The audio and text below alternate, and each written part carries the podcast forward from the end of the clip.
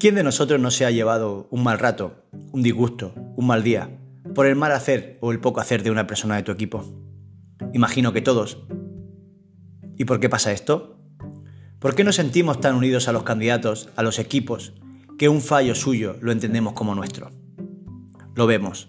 Bienvenidos a Productivos, el podcast que te ayuda a que el éxito esté en tu mano. Yo soy el primero que me veo en estas situaciones.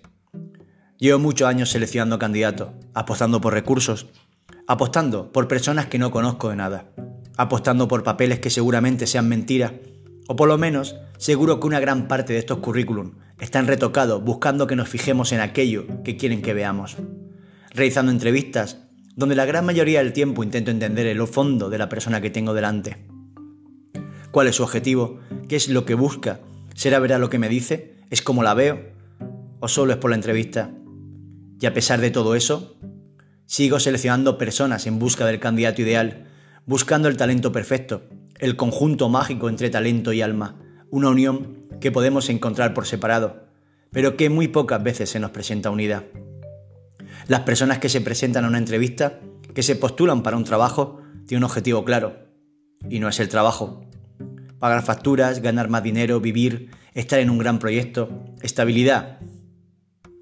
Cuanto más avanza la entrevista y más me acerco al candidato, en mi cabeza se van encajando las diferentes piezas. Comienzo a imaginarme dónde puede encajar y si encaja en nuestro engranaje como empresa. ¿Quién lo formará? ¿Cómo se integrará? ¿Cuándo la liará? ¿Por qué la liará? ¿Dónde podré poner a disposición todo su talento en la empresa? ¿Cuánto tiempo tardará en poner todo su talento a disposición de la empresa? Vamos, que en 15 minutos de entrevista le he realizado un plan de, un plan de formación de años. Y claro, no somos infalibles. Cada candidato tiene en su interior, en su contexto, pequeños objetivos en los que nosotros no somos partícipes y que ellos no nos hacen partícipes. Por lo que puede ser que la persona que entró como el candidato ideal mañana te deje tirado por una pequeña cantidad de euros, por un puesto superior, por un malentendido, por otra empresa, cuando tú en tu mente le tenías preparado el tranvía del éxito. Pero claro, a este tranvía no solo vale con subirse, tienes que cumplir con lo que hablaste en la entrevista. Y todo no es hablar. Tienes que demostrar todo aquello que dices que vales. Y eso es otro cantar. Llegan los desencantos. Pueden ser que por ambas partes llegan las discusiones. Tú me dijiste, no me esperaba esto de ti, tú me prometiste, nunca pensé que me harías esto. Y así, un largo etcétera de malestar innecesario. Y al final, la otra persona sigue su camino y tú te quedas reventado porque apostaste por una mentira. ¿Y qué hacer para no sufrir con estas cosas? Entenderlas. Lo primero es que no todo el mundo es igual, que tienes que seguir actuando igual. Yo por lo menos así lo hago. Me sigo ilusionando por el nuevo talento. Estos no tienen culpa de los errores del pasado, ni de los que te engañaron, ni de las falsas promesas, ni de los traficantes de ilusiones. Y a cada candidato le sigo desarrollando el plan de formación y crecimiento en mi cabeza. Es lo correcto, lo profesional y lo que la empresa espera de nosotros y lo que cada candidato se merece. Pero claro, segundo y más importante, desde una distancia prudencial.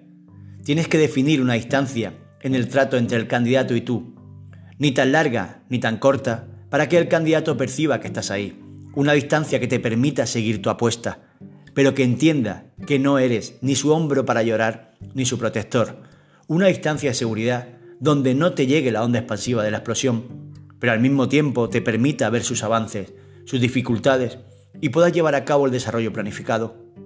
Sé que es difícil mantener la distancia. Desde unos años para acá la gestión se está haciendo más cercana, lo que buscamos. El respeto por el cargo se quedó en una gestión más antigua y es perfecto. Buscamos una gestión horizontal, yo estoy de acuerdo, pero al mismo tiempo, el respeto hacia la responsabilidad de la otra persona a la toma de decisiones se está perdiendo y eso no lo comparto. Por mucho que intentemos normalizarlo todo, siempre existirán personas que toman decisiones que afectan al resto y eso no cambiará. Vincularnos de una forma personal con un candidato es muy arriesgado para nuestro estado anímico.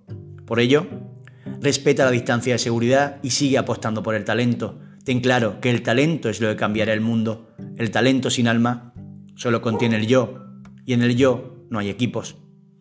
Piénsalo al elegir con quién te quiere jugar tu paz mental. Gracias por escuchar un nuevo programa de Productivos. Recuerda, Contigo somos mejores. Que el éxito te acompañe.